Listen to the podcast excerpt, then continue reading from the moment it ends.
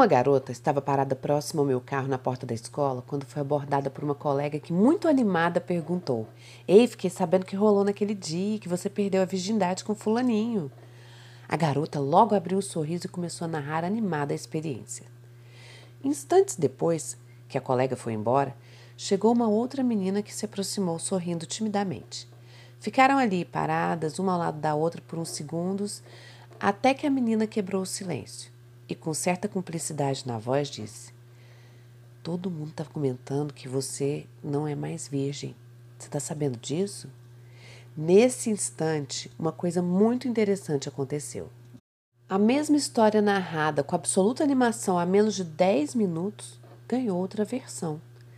O enredo até parecia bater, mas não tinha animação, ao contrário, tinha forçação de barra e um fim trágico de alguém que foi enganada. Havia lágrimas nos olhos da garota e as duas se abraçaram. A mesma pessoa, a mesma situação, duas versões de uma mesma história. Ela mentiu? Não. Eu diria que ela mudou a leitura dos fatos de acordo com o que lhe pareceu conveniente. A primeira colega era mais descolada, chegou descontraída, não parecia que estava ali cobrando nada. Já a segunda, por inocência, chegou colocando-a como vítima e, por algum motivo de aprovação, ela se defendeu criando uma nova versão da história. E por que estou te contando isso? Porque o tempo todo fazemos a narrativa da nossa vida sob a ótica que nos convém. Eu poderia dizer facilmente aqui: hoje, depois de um dia estressante, quando cheguei em casa, tinha um pão quentinho na mesa do lanche e eu acabei comendo. Já pedi tanto para ninguém mais comprar pão lá em casa. Você percebe a forma como eu conduzi essa narrativa? Para me posicionar como vítima, eu recorri a recursos importantes: o estresse, o pão quentinho, a falta de apoio por parte das pessoas. Mas o que aconteceu de fato? Eu comi um pão. O pão não me seduziu, ele não pulou na minha boca, eu simplesmente o comi.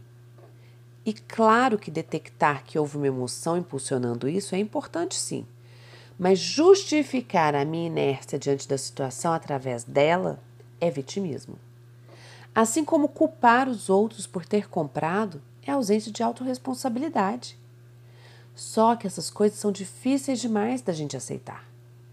Mas, entretanto, é necessário fazermos essa leitura para podermos entrar em contato com a nossa história e entender por que estamos contando ela dessa forma. Como é que eu estou me comportando diante dos fatos? Por quê? Ai, não se iluda. Eu não quero dizer que se eu tivesse dito apenas eu comi o pão porque me deu vontade ou eu comi porque quis, seria certo. Não tem certo ou errado. Há a minha narrativa e a leitura que preciso fazer da mesma porque o que importa de fato é como eu conduzo tudo. Se comer o pão, nesse caso, vai atrapalhar a conquista da minha meta, simplesmente assumir que o comi não muda muita coisa. É uma forma de defesa dizer que assume pronto sem querer entender os gatilhos. É disso que eu estou falando. Tem algum problema errar? Claro que não. Todo mundo erra. E vou te falar mais: se alguém chegar para você e falar, ah, eu cumpro 100% a risco o tempo inteiro, essa pessoa é uma mentirosa.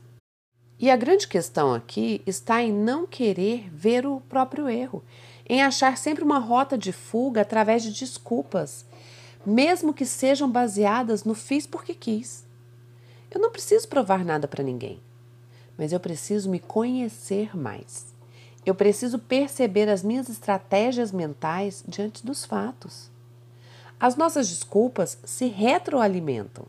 São elas que sempre nos devolvem aos ciclos viciosos da nossa vida.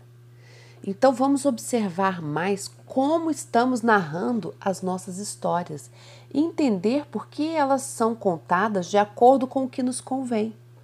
Afinal, elas contam muito mais de nós mesmas do que podemos imaginar. Observe-se, com muito amor, da sua coach, Roberta Frois.